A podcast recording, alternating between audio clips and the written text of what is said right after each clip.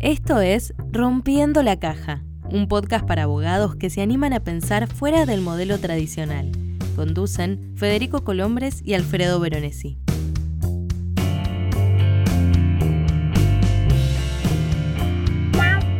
Hola, esto es Rompiendo la Caja. Mi nombre es Alfredo Veronesi y comparto la conducción de este podcast con Federico Colombres. Hola Fede, ¿cómo estás? Muy bien, amigo. Muy contento de escucharte. Lo mismo digo, Fede. Eh, vamos a entrar en, otro capítulo nuevo. Contame un poco a ver de qué, de qué vamos a estar hablando y escuchando hoy. Bueno, hoy vamos a hablar un poco de, también de disrupción, de, de salirte de tu modelo típico de abogado, de emprender con una persona adorable que se llama Lola Gamboa. Es una abogada española que se desvió un poco de la carrera tradicional y se empezó a dedicar en primer momento al traductorado eh, y dar clases de inglés jurídico y a crear una academia de eso. Y después también aprendió el marketing para fomentar, terminó también enseñándolo. Y todo esto lo montó en un sitio de educación virtual que se llama Educación Digital. Lola es una emprendedora digital de la educación. Perfecto. Creo que ya nos tenemos que poner a escuchar. Rompiendo la caja.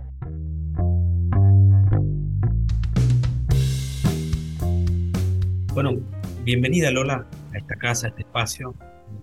como ya sabes, queremos proponer algunas, algunas nuevas conversaciones en el mundo del derecho. Y para eso me gustaría, para, para meterme en tu historia, me gustaría empezar por el principio. Me gustaría saber qué sentiste, qué veías a tu alrededor cuando te recibiste licenciada en Derecho. Eh, ¿cómo, ¿Cómo es que decidiste abrirte un poquito de este perfil tradicional que seguimos todos cuando, cuando terminamos la carrera? ¿Y ¿Por qué te fuiste a ese mundo de las traducciones? ¿Qué, ¿Qué es lo que estabas viendo? ¿Qué buscabas? Bueno, a ver, yo tengo que decir que yo estudié la carrera de Derecho en Madrid con muchísima vocación de quería ser abogada, lo tenía clarísimo desde la adolescencia, pero tampoco sé decirte por qué, porque en mi casa no había, no, no vengo de familia de abogados y, lo único que se me ocurre es que me gustaban las series de abogados de, americanas y poco más, porque no tenía una referencia, ¿no?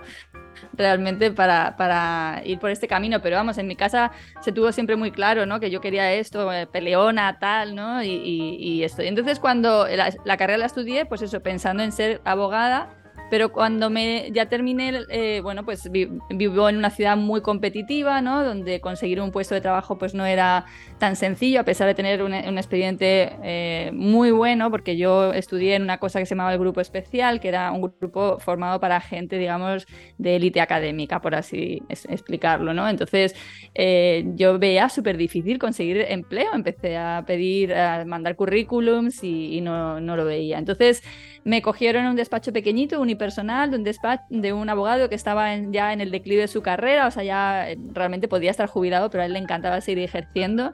Y la verdad que él me ayudó muchísimo a, a, empezar a pensar que yo debía montarme esto yo por mi cuenta. Él me decía siempre, tienes que ser el pajarito que coge su ramita y que, ¿sabes?, se va creando su propio nido y tal. Y eso siempre me acordaré porque yo en ese momento estaba enfocada totalmente a que me dieran de trabajar, ¿no? Que me dieran un trabajo, otro, otro me lo diera, ¿no? Y bueno, pues eh, de ahí pasé a, a, lo contrario, a otro despacho, todo esto de pasante. En España le decimos pasante, no sé cómo, cómo se le dice por allá, pero en España las prácticas ¿no? Eh, no remuneradas, eh, no reguladas en ese momento. Ahora ya la, la, cuestión ha cambiado algo, no, no sé cuánto, porque ya estoy bastante separada ¿no? de, y ya, ya, no tengo edad de, de pensar en prácticas, pero pasé a un despacho en los inicios, igual con muy poco volumen de trabajo, pero porque estaba empezando. ¿no? Uno con poco volumen de trabajo porque estaba ya en el declive y no le interesaba coger más casos de los que iban llegando y que le mantenían un poquito al día, ¿sabes? Y el, y el, y el otro, el segundo, porque estaba empezando. Entonces ahí yo ya empecé a aburrirme un poco y empecé a pensar, yo hice un curso de inglés jurídico en la carrera que yo pienso que yo puedo enseñar esto. Yo tuve la suerte de que en el colegio me tocó francés y entonces mis padres eh, vieron que era muy importante apuntarme a inglés porque no me había tocado eh, inglés en el colegio y entonces eh, me apuntaron siempre con una persona nativa. Entonces aprendí inglés con nativos, ¿no? Y, y, eso en España no es tan habitual, ¿no? En España las películas se doblan, eh, o sea, nuestro contacto en ese momento con el idioma era mucho más limitado que ahora que todos, ¿no? Ven la gente las cosas en versión original y tal.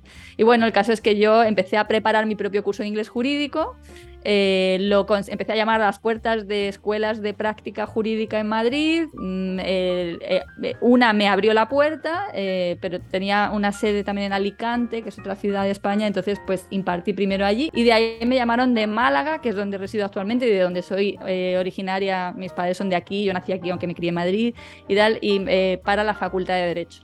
Y en la Facultad de Derecho pues empecé, ya decidí, ahí seguir ejerciendo, ya monté yo mi propio despacho de abogados en Madrid, un pequeño despacho y tal como lo, lo monté, realmente viajaba, iba, venía a Málaga, Madrid, Málaga, Madrid, hasta que me di cuenta, dije, no, esto de dar clases es mucho más agradable que estar lidiando con problemas, quiero ver si puedo vivir solo de las clases de inglés jurídico y entonces decidí venirme a vivir a, Málaga y desde entonces aquí estoy. La verdad que, es un gusto eh, y me ha permitido pues tener una vida muy tranquila, muy agradable, donde la gente viene con muchísimas ganas a las clases porque se apuntan ellos voluntariamente.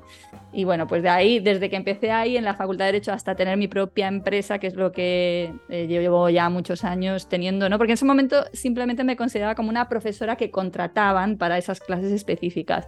Pero poco a poco empecé ya a a mm, configurarme con la idea de que soy una empresa, pero siempre he sido eh, yo sola o en un momento dado que tuve dos compañeras, eh, dos personas trabajando conmigo, pero, mm, pero vamos, que, ahora mismo pues claramente soy un, negocio, ¿no? No me considero, o sea, lo primero siempre profesora, desde luego, pero, pero que más claramente me considero una emprendedora eh, con su propio negocio de idiomas, que me pasé al online, bueno, en fin, previo, mucho antes del confinamiento, con lo cual pues a mí el confinamiento me pilló ya totalmente establecida en un negocio en línea, o sea que bueno, y la verdad que ha sido un, camino muy, muy agradable de hacer. Bien, Laura, clarísimo. Se me ocurre pensar, digo, ¿hubo un hecho que te llevó a esto de emprender, de, de poder decir soy una empresa o fue un proceso? Si fue un proceso nos gustaría conocerlo. Sí, fue claramente un proceso. Ya te digo, yo empezaba, pues me contrataban tal, y fíjate que es eh, las causalidades, ¿no? Pues eh, simplemente un primo mío más pequeño que estaba, estaba estudiando eh, diseño gráfico, pues hizo para la clase unos diseños, ¿no? De, de, logotipos y tal, y entonces pues yo estaba en su casa y me enseñó uno que era educación digital. Y a mí me encantó y le dije, uy, ¿me lo regalas? Y me dijo que sí. Entonces, desde entonces, yo me llamo Educación Digital eh, eh, reservé el dominio educaciondigital.es. En ese momento yo no tenía idea de que el .com era más importante que el .es. Eh, ahora, claro, sería imposible conseguir e-, ese dominio y tal. Y entonces a partir de ahí es cuando yo empecé a considerarme ya como más un punto más allá de una profe que contratan para dar unas cuantas clases.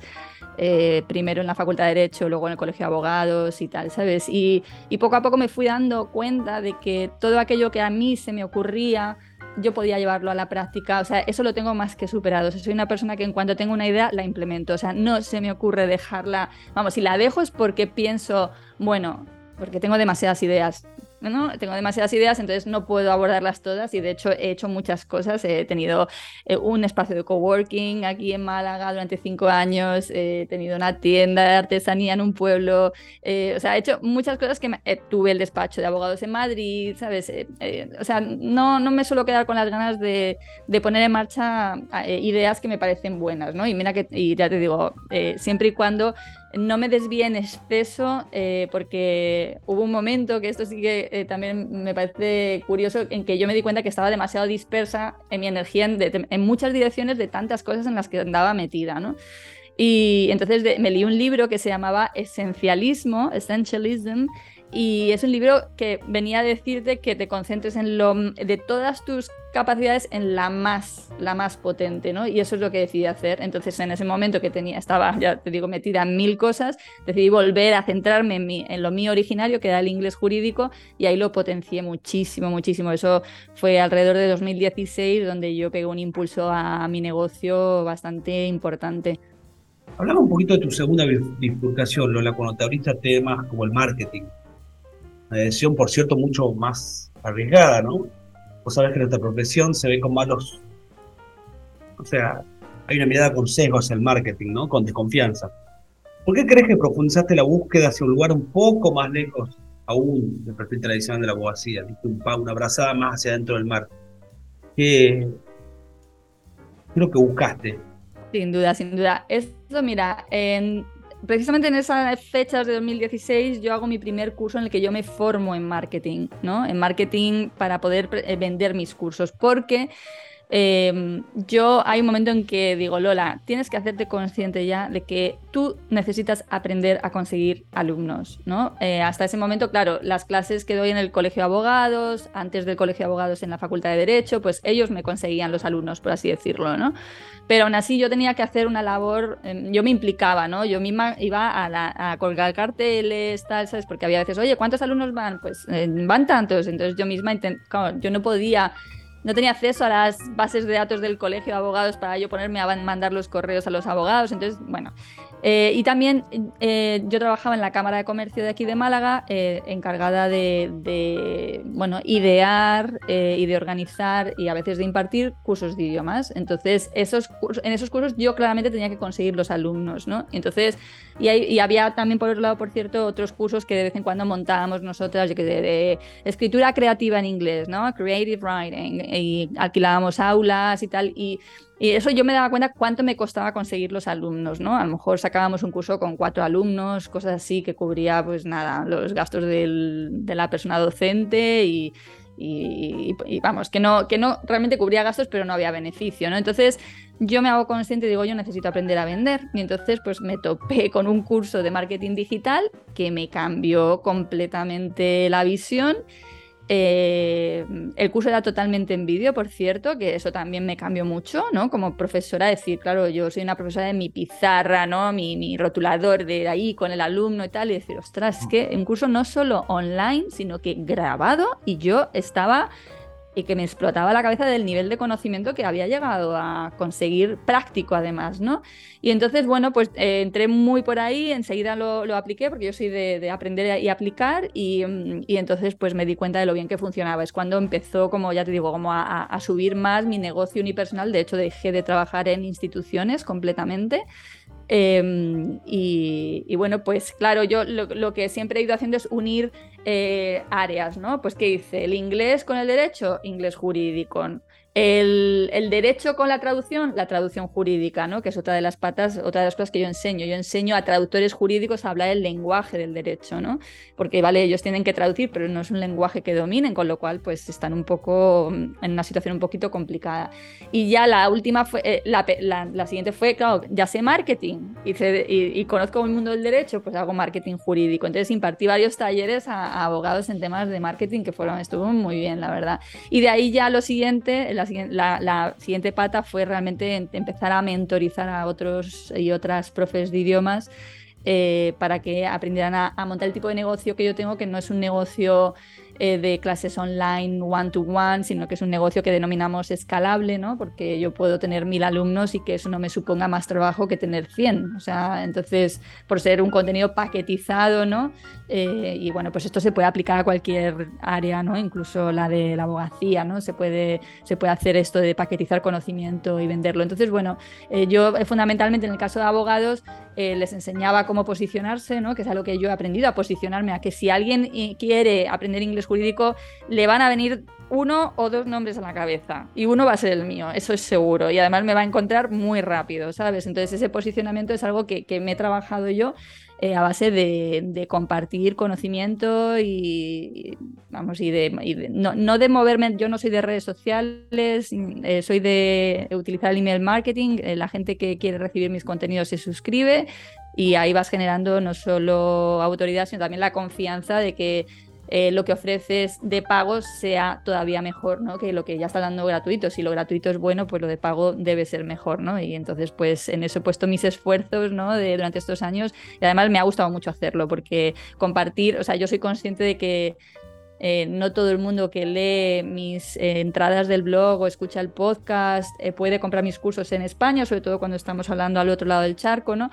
Eh, pero, o sea, yo creo tanto en, la labor estratégicamente de conseguir alumnos por esta vía como en la labor de compartir conocimientos. soy, una, soy una profunda convencida de que estoy aportando mi grano de arena eh, a personas que no pueden formarse, ya sea por, por, recursos económicos o recursos de tiempo. O sea, no pueden formarse en un programa más comprometido de, de inglés como los que puedo ofrecer ¿no? en, el, en la web. Me gustaría hacer un poco más de foco en esto, lo del marketing, que como te decía Fede, hay muchos colegas que, que todavía son reacios a, a ingresar y demás. Digo, respecto a lo que sería vender su propio servicio, ¿qué tipo de proceso te parece que, que, les podría beneficiar? ¿Qué le puedes decir a, a, un abogado que hoy todavía no está haciendo marketing? Bueno, yo me acuerdo cuando empecé a ofertar mi taller de marketing para abogados, que ya hace mucho tiempo que no lo ofrezco porque me centré en los profes y en las profes de idiomas, eh, yo le pregunté a un amigo, digo, cuando yo, un amigo abogado, que es una de las cosas que yo utilizo mucho para luego eh, utilizar el lenguaje en la web de cara a que llegue a la persona que lee ese mensaje y realmente se siente identificado. Entonces, pregunto muchas veces a mis amigos abogados, a ver, cuando yo te digo la palabra marketing, ¿a ti a qué te suena? ¿no? Entonces mi amigo me acuerdo me dijo, uff, me suena a, a humo, a que esto no es serio, eh, ¿Vale? Y luego me, acuerdo, me estoy acordando ahora también de otro amigo que le, que, que le, perdí la pista de cuando yo iba a la escuela de práctica jurídica en Madrid y, no le encontraba, o sea, le buscaba en Google y no le encontraba, con su nombre y apellidos y no le encuentro y se dedica al ejercicio de la abogacía. Digo, joder, macho, aquí. Entonces, cuando hablé con él, me dice, es que nos va tan bien que no nos hace falta. Y digo, ostras, pero claro, te va bien ahora, tú no sabes, ¿no? O sea, al final, obviamente, todos necesitamos tener una, una clientela que se renueva, ¿no? Porque no puedes, pues en general no vives solo de unos pocos clientes, ¿no? Entonces, a mí me encantaría que la gente entendiera que el marketing eh, no es vender humo, es, el marketing es, es, expresar con honestidad lo que tú puedes hacer por, por tu cliente, ¿no? Entonces, cuando lo que yo he aprendido es a ser tan transparente a expresarlo, pero a no, no, a esconderme, no a tener miedo de decir lo que yo hago es bueno y te puede ayudar. ¿Vale? Que es que esa es la diferencia. O sea, es marketing suena a vende humo, a buah, ese, me dijo mi amigo, eh, suena, me suena a ese mm, sabe venderse muy bien, pero luego no, ¿sabes? No, realmente no, la calidad de servicio no, no se corresponde con, con, lo que está diciendo. Entonces, al revés, el marketing es precisamente algo que está orientado, una filosofía empresarial que está orientada a, al cliente, que pone al cliente en el centro de, de, de, la prestación de servicios y que está orientada además a conseguir un cliente que repite en el tiempo. La cuestión es eso, que el marketing no tiene por qué ser eh, vender humo, todo lo contrario, el buen marketing tiene que ser vender tu verdad, poner tu verdad, comunicar tu, venda, tu verdad. Y el problema que tenemos tenemos es lo de vender. O sea, el gran dilema, el gran drama eh, por unas relaciones tenemos con, con, la venta, quizá con el dinero. O sea, estos sabemos que tenemos que conseguir clientes y enamorar a ese cliente que el cliente le quiera venirse contigo, porque al final, ¿cuál es el factor que diferencia ¿no? a un proveedor de servicios de otro? Pues eh, son, son cuestiones emocionales, ¿no? Entonces, yo he evolucionado muchísimo hacia cada vez más verdad,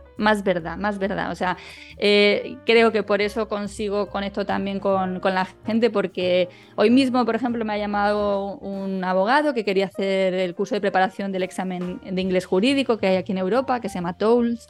Y, mm, y, entonces yo siempre le digo, tú eh, te apuntas, pero yo lo que quiero es que tú pruebes la primera clase y después de esa primera clase me contactes y me digas si te quieres quedar o no es para ti, porque no tiene por qué ser para todo el mundo el formato que yo he inventado de curso, ¿sabes? Entonces a mí no me interesa nada, nada, nada un alumno que eh, no está a gusto, porque es que luego va a ser un pain in the ass, ¿vale? Va a ser, va a ser muy incómodo tener a gente porque no va a estar a gusto. De hecho, tengo un pequeño caso y mira que tienen la oportunidad de probar la clase, de darse de baja, les, les devuelve el dinero. Pues hay gente que con las prisas no llega tal y al final eh, su insatisfacción en realidad, eh, el origen no soy yo, pero al final me, llega a mí. ¿no? Entonces yo creo que el alumno esté aquí, esté convencido, esté comprometido con su inversión, con el tiempo que, quiere dedicarle a, a, formarse en inglés. ¿no? Entonces tengo reclaro que no quiero un alumno que el curso no le, no le convenza. ¿no? Entonces eh, esa verdad es que vende, es que esa transparencia de eh, si no te gusta, me lo dices, me escribes la semana que viene y hablamos y, yo te hago la devolución y punto, ¿no? Entonces,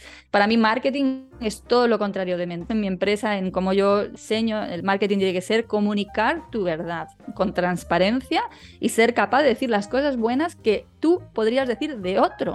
¿No? Eh, imaginad vosotros un restaurante que os encanta y queréis hablarle a otra persona de ese restaurante que os encanta. Qué explícitos somos, ¿no? Que, oh, es que no veas, es que se come, es que tal, fíjate, pídete esto que no te va a defraudar, ¿vale? O sea, esa capacidad de hablar bien de otro eh, pues aplicar a ti, ¿no? Aplicar a lo que tú haces y creer mucho en lo que tú haces, que esto es lo fundamental. Si tú crees en lo que tú haces, no te debería ser difícil hablar bien de lo que haces, ¿no? Y de cómo puedes ayudar a la gente. Lola, ¿cómo es esto de, ser dueño de una compañía de una sola persona? De una empresa unipersonal. ¿Vos crees que el mundo profesional venga más para este lado de, del autoemprendedurismo, de, las chicas, o sigamos una gran parte de los profesionales siga buscando todavía el modelo de despacho, de, grandes estructuras? Pues bueno, yo lo que he ido haciendo es diseñar un negocio a mi medida, básicamente. Un negocio basado en la calidad de vida y en la simplicidad. Y esto es posible. O sea, el modelo de vida que nos hemos tragado, que es el único, y de vivir deprisa y de que todo tiene que estar para allá, y, que, de vender nuestro tiempo, que es lo único que no podemos recuperar, eh, no me lo trago. O sea, yo ya hace tiempo que escupí esa verdad, esa mentira, y la lancé a otro lado y no me lo trago. Entonces yo me he creado una, vida en la que yo vivo en el campo, eh, produzco un contenido de valor que ayuda a personas, eh, pero que no requiere de mi tiempo en presencia, ¿vale? Todo mi contenido de inglés jurídico ya está grabado, funciona muy bien, se adapta a las vidas ajetreadas de mis estudiantes, de mis alumnos abogados y abogadas, con vidas complicadas, ¿no? con muchas responsabilidades, padres, madres, etcétera. Y, bueno, pues eh, yo estoy feliz de haber hecho una transición inteligente, que esto es muy importante, hacia un negocio unipersonal. Cuando yo empecé a quitarme ¿no? en, esa, eh, en ese camino hacia la simplicidad, a raíz de leer el libro este esencialismo, ¿vale? Pues eh, cuando yo empecé a quitarme, cerré mi oficina, el coworking que tenía, dejé de tener compañeros de trabajo, que, a ver, entendedme, no soy una individualista, soy una persona súper sociable, creo también muchísimo en el valor de, la comunidad y del grupo pero a mí como negocio en ese momento lo que mm, se adaptaba mejor a mí era volver a tener mucha simplicidad, eh, creo que muchas veces crecer un negocio grande es como mm, te embelesa, pero te, te, complicas muchísimo la vida. Yo, yo necesito que mi vida sea, sea sencilla. Creo que hay una, bueno, con el tema del COVID, ¿no? Que todos hemos vivido, pues en mucha gente, ¿no? Con la gran renuncia que se la ha llamado aquí en España, no sé cómo se traduciría eh, allí y tal, pero, ¿no? De, de, Big Resignation o The Great Resignation, ¿no? De gente que ha decidido esto no es como yo quiero vivir, ¿no? Y entonces ha empezado a, a dejar sus trabajos y a buscar, bueno, pues otras maneras más, más sencillas de, de vivir, ¿no? Pues esto es lo que es lo que yo he hecho. A pesar de que pueda parecer, es decir, para llegar a donde yo he llegado es cierto que hay que complicarse un poco porque tienes que aprender marketing, tienes que aprender otras cosas, ¿no? Que, a mí me han facilitado el camino para ir diseñando eh, muy conscientemente el modelo de vida que, yo mm, que yo que, yo quiero en este momento. Que a lo mejor en el futuro pues quiero otro modelo de vida, pero ahora mismo el que el que yo quiero es el que me respeta, respeta mi tiempo. Yo soy dueña de mi tiempo cada día, puedo estar aquí con vos vosotros ahora haciendo esta entrevista. Eh, esta mañana me he ido a ver, eh, bueno, una de mis tías es directora de un centro de personas con discapacidad mental, pues había un mercadillo benéfico, pues me he ido al mercadillo, o sea, un modelo de vida que, yo se lo deseo a, todo el mundo, la verdad. Eh, a mí se me ocurre proponerte una, una situación hipotética. ¿Qué pasaría si con todo esto que fue posterior a, a vos abogada, hoy tuvieras que volver a ser abogada? ¿Qué harías? Qué buena pregunta. Ay, que me estás tirando de la lengua. pues mira, Alfredo, yo estudié, yo fui eh, lo que llamamos aquí una empollona, una persona muy estudiosa. Estudiaba de lunes a domingo todos los días durante la carrera. Todos, todos, todos, ¿vale? También es verdad que también salía mucho de, jueves a domingo salía siempre de, ¿no? A, bares, o sea, pude combinar bien las dos cosas, pero el hecho de ir estudiando tan ¿no? Eh, hormiguita, ¿no? con tanto todos los días, pues me permitía también tener tiempo para el ocio y tal. Pero yo ahora he hecho la mirada atrás y sin arrepentirme porque no lleva a ningún lugar y seguro que ese camino me ha ayudado en el, en el actual, eh, pienso que no invertiría mi tiempo en que fuera tan importante estudiar tanto, eh, sacar tan buenas notas, no le doy el valor que yo en ese momento consideraba. O sea, claro, yo, yo venía de, ¿no? Era un adolescente, yo pensaba que tener buenas notas, un buen expediente era crucial toda la vida he tenido mi propio negocio. O sea, es que lo único que he trabajado para, para, para, otras personas ha sido como pasante en esos momentos del despacho. A partir de ahí ya empecé yo sola y nunca más he trabajado para nadie. Nunca he necesitado acreditar mis conocimientos. No tengo formación como filóloga y me he dedicado siempre al inglés jurídico. Y entonces, mm, ya te digo, no creo que invertir tanto tiempo eh, fuera necesario. Podría haber hecho cosas más interesantes con, repito, el único recurso que realmente creo que es muy valioso aparte de la salud, ¿vale? Y que nunca puedes recuperar. O sea, es eh, que es el tiempo. Entonces, mm, pues iría como más estratégica, ¿vale? A sacarme la carrera, pero con un perfil mucho más, eh, más bajo de notas, sin necesidad de, ¿no? De, ah, tengo que ser la mejor y tal. Y, bueno, pues eh, probablemente ahora mismo pienso que no estaría, no estudiaría derecho, también te tengo que decir. pero, bueno, no puedo ser tan desagradecida porque el derecho me ha llevado a donde estoy, ¿no? O sea, no habría podido enseñar inglés jurídico sin entender mi, este lenguaje, ¿no? Y, lo entiendo gracias a que, a que he recibido esa formación. Y también los pocos años de ejercicio, pues me dieron también unas tablas muy buenas para poder dar inglés jurídico a abogados en ejercicio. O sea, yo sé en qué, en qué posición están ellos porque yo he estado ahí, ¿no? Aunque haya sido por tres años, ¿no? Solo, pero sé de qué estamos hablando, hablamos un lenguaje común y entonces me hace eh, entender perfectamente eh, lo que necesitan, ¿no? Eh, las necesidades, ¿no? De qué se me va a presentar en el despacho, qué voy a estar haciendo, tengo que firmar tales documentos, bueno, en fin, como que sé, que no soy una profesora ajena, que es lo que pasa, ¿no? los abogados pues dan clases de inglés, pero aunque la persona sea nativa, si la persona no es de nuestro mundillo, pues va a tener unas dificultades importantes para, para ayudarle realmente a, manejar ese lenguaje que necesita de verdad con el cliente ¿no? en el día a día. Lola, como para cerrar, ¿cómo haces para preparar a una persona para ser emprendedora a partir de la enseñanza de un idioma? ¿Cómo se transforma una persona en emprendedora?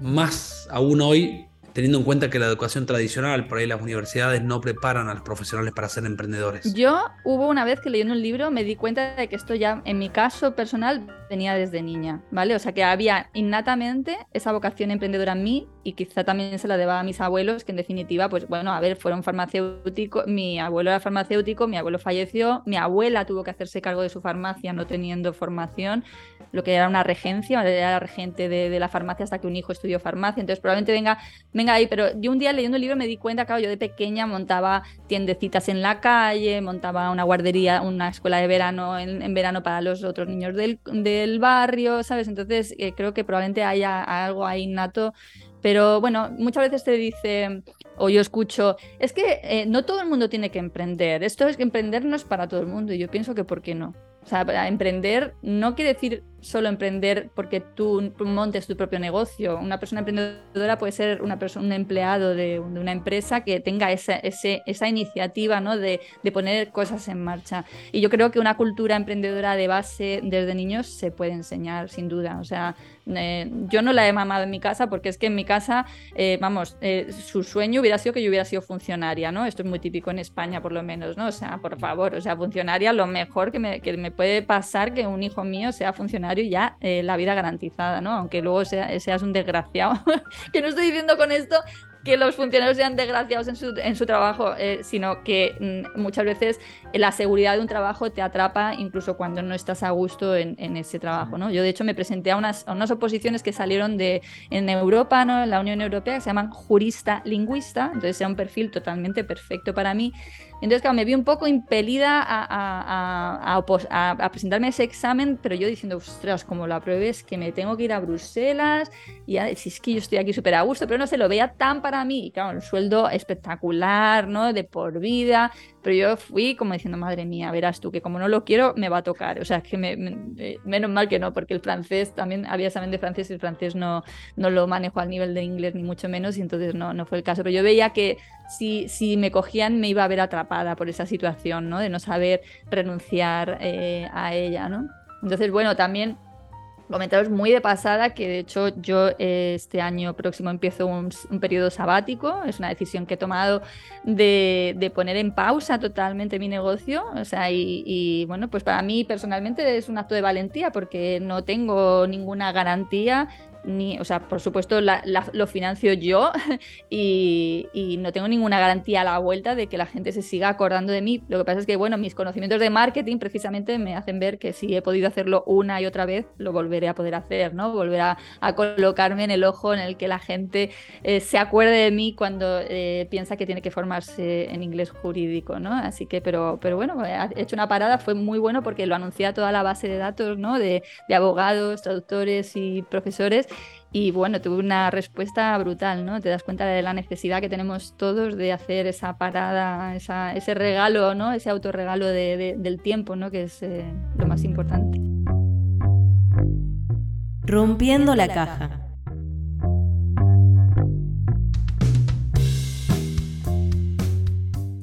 Bueno, estamos de vuelta. Fede, ¿qué te pareció? Bueno, encantadora. Encantadora ella y, y muy interesante ¿no? lo que nos cuenta otra historia que suma como para, para todas estas historias que estamos eh, repensando el, derecho, de cómo, de cómo reinsentarse y demás. ¿Y a vos qué es lo que más te gustó, Alfredo, de, esta historia? Mira, en lo particular, el, el, vínculo que ella tiene con el, con el marketing, el, el hacer entender y, y demostrar que realmente eh, se puede hacer de una manera seria, de que un abogado puede, puede involucrarse con esta, con, esta técnica y, hacerlo valer, cómo ella llegó a ser una empresa de sí misma. Eh, hay muchas cosas, pero te diría que básicamente es esa reconversión que interesó mucho. A mí me encantó el concepto que subyace en su historia de diseñar tu vida, ¿no?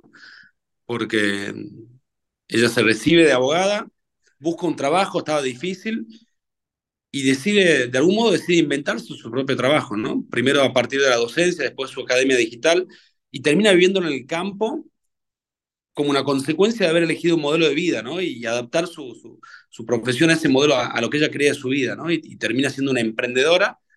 Con esto me quedo con la lección de que quizás sea momento de abandonar esto de terminar la universidad y decir, ¿quién me da trabajo, no? Y pasar a, ¿qué trabajo quiero diseñar para mí mismo, no? Desde ese punto de vista me, me encantó, me dejó pensando mucho eso, Alfred, y quizás sea una premisa que deban adoptar todos los que de ahora en más terminan la universidad, ¿no?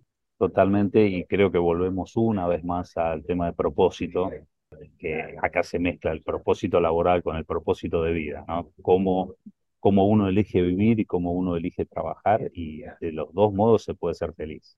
Totalmente, amigo. Me encantó. Bueno, pero no hay más por hoy no hay más, Bueno, a pensar para la próxima. Dale, nos vemos en la próxima. Seguimos. Rompiendo la caja. Escribinos a info.aunoabogados.com.ar.